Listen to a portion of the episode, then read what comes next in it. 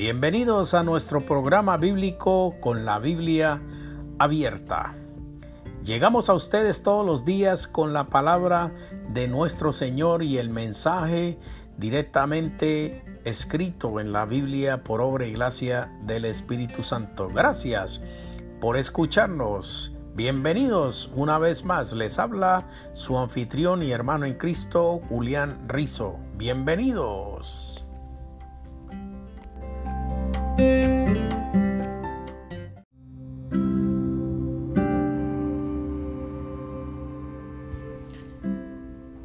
Donde quiera que desee detenerse a escuchar oirá hablar a los cielos. Esta no es la hora en que los hombres están dispuestos a escuchar, porque el escuchar no es parte de la religión popular de hoy en día. Nos encontramos en el polo opuesto.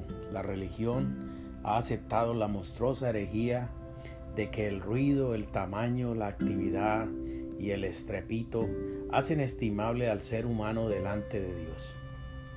A un pueblo que está sumido en un clima de violencia, Dios le dice, estar quietos y conocer que yo soy Dios.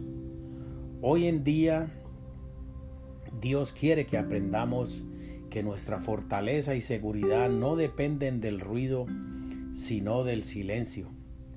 Es necesario que estemos tranquilos en silencio para oír la voz de Dios.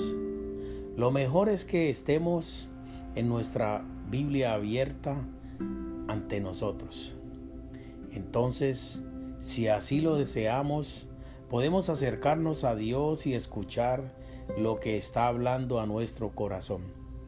Yo siempre he dicho que la manera con que está escrita la Biblia, esa es la manera en que Dios nos habla, en que Dios se comunica con cada una de las personas que hablen ese libro todos los días. La palabra de Dios está tan firme y tan sencilla que Solo necesitamos abrir nuestro corazón y nuestro sentido para que al leer sus líneas y sus palabras sintamos la presencia de Dios en nuestro corazón. Pienso que para la mayoría de las personas el procedimiento será algo como esto. Primero un sonido como de una presencia caminando en el jardín. Después una voz algo más inteligible, pero todavía algo lejos. Luego, el momento feliz cuando el Espíritu comienza a iluminar las escrituras y eso que al principio fue solo un sonido y después una voz llega a ser una palabra clara, cálida, íntima y amable como lo del mejor amigo. Enseguida vendrá la vida y la luz y lo mejor de todo, la capacidad de ver y de descansar abrazando a Cristo como el Salvador y el Señor de todo. La Biblia no podrá nunca ser un libro vivo hasta que no reconocemos o reconozcamos que Dios habla en el universo. Saltar de un mundo impersonal y muerto a una Biblia dogmática es algo demasiado para muchas personas. Ellos pueden admitir que deberían aceptar la Biblia como la palabra de Dios pero de ahí a creer que cada palabra es para ellos, media un gran estrecho, un hombre puede decir, esas palabras son para mí, pero todavía seguir pensando en su corazón que no lo son. Él es víctima de una psicología dividida, tratar de pensar de que Dios está mudo en todas partes y que habla solo en un libro.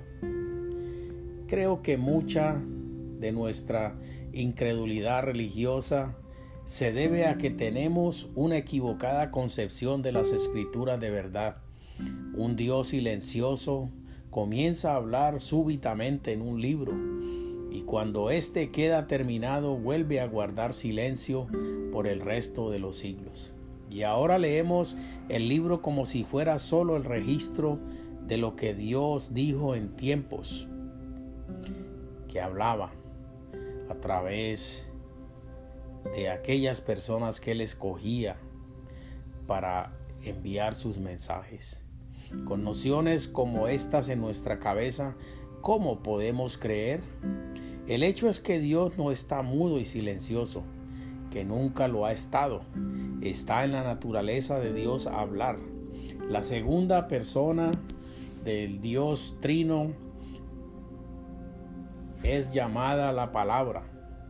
La Biblia es el resultado del continuo hablar de Dios, es la declaración infalible de su mente dicha para nosotros en palabras comprensibles y familiares. Creo que un nuevo mundo surgirá de la actual niebla religiosa cuando nos acerquemos a la Biblia con la idea de que no solo es un libro que una vez ha hablado, sino que uno que habla todavía en estos tiempos. Los profetas decían habitualmente, así dice el Señor, y daban a entender a sus oyentes que Dios estaba hablando siempre en tiempo presente. Podemos usar el tiempo pasado para hacer ver que en algún momento en el tiempo pasado Dios habló, pero lo que Dios dijo una vez sigue repitiéndose como la escritura que ha nacido sigue viviendo y un mundo que fue creado sigue existiendo. Pero estas ilustraciones son insuficientes porque las criaturas mueren y los mundos se consumen. Mas la palabra de Dios el Dios nuestro permanece para siempre. Si queréis proseguir a conocer a Dios, abrí vuestra Biblia en la seguridad de que ella os hablará. No la leáis pensando que es una cosa que podáis desechar en cualquier momento, porque ella es algo más que una cosa, es una voz, una palabra, la palabra del Dios vivo. Señor, enséñame a escuchar. Los tiempos son ruidosos y mis oídos están hartos de gritería y sonidos estridentes. Dame el espíritu del niño Samuel que dijo, Habla Señor que tu siervo oye. Permíteme que te oiga hablándome al corazón.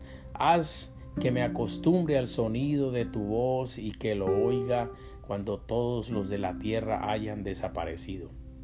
Haz que los únicos sonidos que oiga en esos momentos sean los de la música de tu voz. Amén. Padre amado, gracias Señor por esta palabra. Gracias Padre, te agradecemos y te pedimos Señor antes de despedirnos que tu misericordia esté siempre con nosotros y que sobre todas las cosas Señor permite que nuestro corazón te oiga Permite que nuestra alma te escuche y que todos nosotros podamos decir, habla Señor, que tu siervo oye.